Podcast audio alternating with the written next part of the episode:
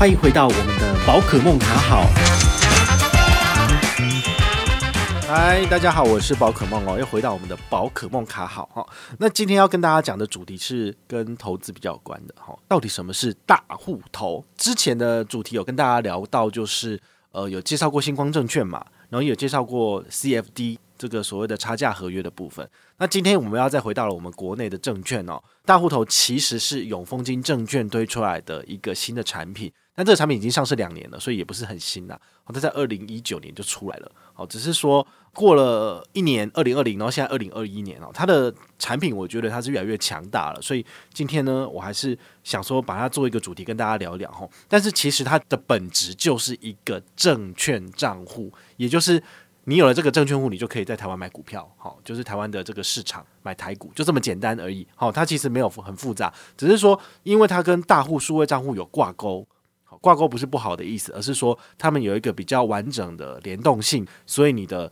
特色会比较明显。就是说，如果你的永丰金证券的账户是连接永丰的扣款银行的户头。那它就是一个普通的证券账户，但是如果你连接的是大户数位账户，它就叫做大户头。那最显而易见的优势就是说，呃，你都知道我们的。一般的证券户啊，它那个连接的银行账户，它的活存都很低，都零点零一而已。好，是这是没办法的，因为那是你的闲置资金放置处嘛，所以他希望你一直不断的进出股票，所以他就不会给你太高的这个利率。好，只要甚至是连像台新银行他们的台新证券连接 Richart，你的 Richart 的这个利率也会被调低到零点零一哈，这是没办法的。所以我会建议大家，就是你要去挑选那种有特殊联动，然后给你高回馈的比较好，比如说。像今天讲的大户头就是这样子，它其实是联动你的永丰大户数位账户，所以你放在大户数位账户里面的活储资金一样能够享有最高一点一趴的高利活储。那你要把它放进去股市里面，就是随时联动扣进去，这是 OK 的。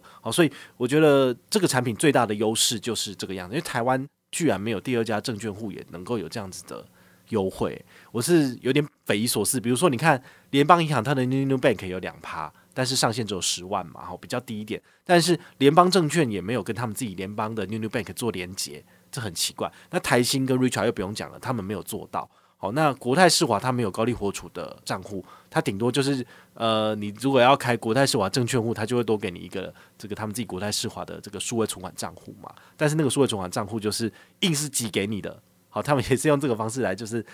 拉高自己的这个开户数哈，那所以他一样啊，他就是没有给你高利活储，所以我个人觉得，如果你的钱不多，你也只想要集中放在一个户头，那你又想投资的，其实永丰的这个大户数位账户，然后跟他的大户头反而是适合你。这个账户除了你一般所谓的进出之外，它有没有什么优势？大家最在乎的就是手续费折扣啊。那我们都知道星光证券有二八折嘛，这个你打电话去问营业员都一定有的。这个大户头的部分它也有，那但是它的折扣比较高一点，就是没有那么好。大概三八折左右哈，但是每一个人的情况不一样。如果你是一个交易大户，你也许可以谈到更优的折扣。但是一般的行情大概就是三点多折，没有很差，但是也没有非常的好，但是比六折还好啦。好，所以你可以自己去比较一下。好，那这部分的话，我个人觉得，如果你是常常进出股市的话，你的确要找一个就是手续费率比较低的，这样子你付出去的成本才会比较低。但如果你是呃每个月定期定额要买个三千五千股票的，那其实我觉得大户头也可以了。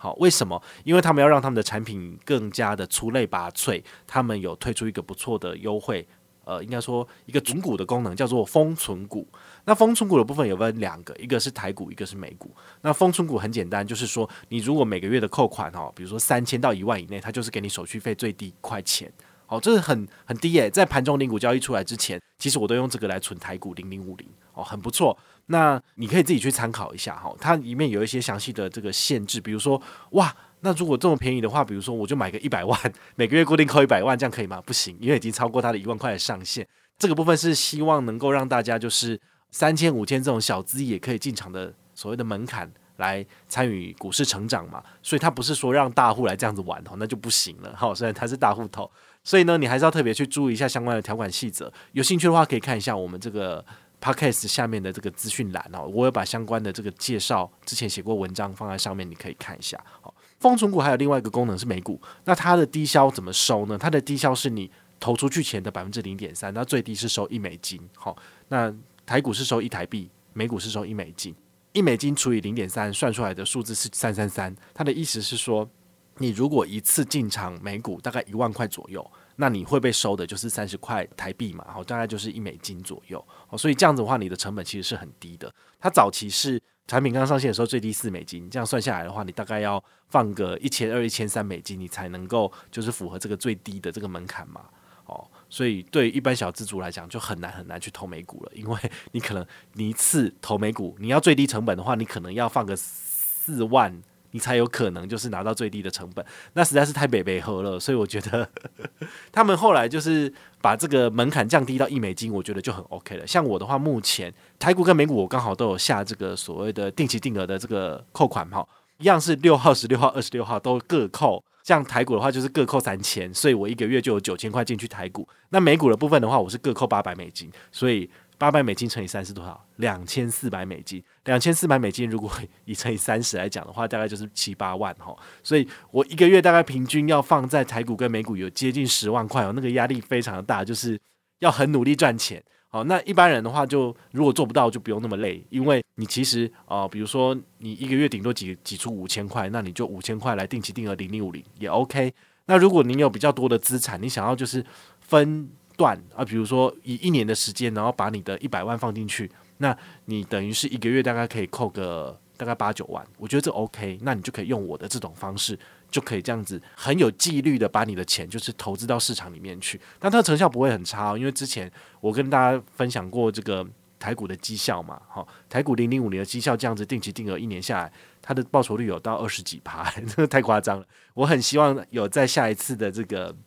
黑天鹅事件来，这样子我才能够买到便宜的股数，然后它会慢慢的再上去。好，所以现在的部分的话，你不要跟我讲说现在是一个很高点，然后又不要进去哦。这个我们很难去做这个现在的趋势的判断。所以我觉得，如果你有钱的话，你准备好，你就可以进去了。你不用去择时，因为择时这件事情，就算是那些股票分析师，他们也做不到。好，所以我们就。不要这样做了，好，你就是觉得说，诶，我对人类未来的发展是有期望，是觉得是有光明的，那么你其实就可以持续投资下去，因为整体世界的经济成长就是会持续往上，好，所以这是我个人的一点心得分享啦，好，如果你觉得大户投这个东西不错的话，你也可以就是开一户来玩玩，开一户来试用看看，不喜欢你再跳回去新光证券也可以啊，好，那我自己的部分是两个都有操作。天哪，就是现在每介绍一个产品，就是要把钱就是十几万投下去嘛，这也太累了吧？好，但是呢，我基本上就是这样，就是说我很努力赚钱，我也会很努力的把钱就是投资到市场里面去，然后也顺便跟大家分享我的投资绩效，大家就会知道说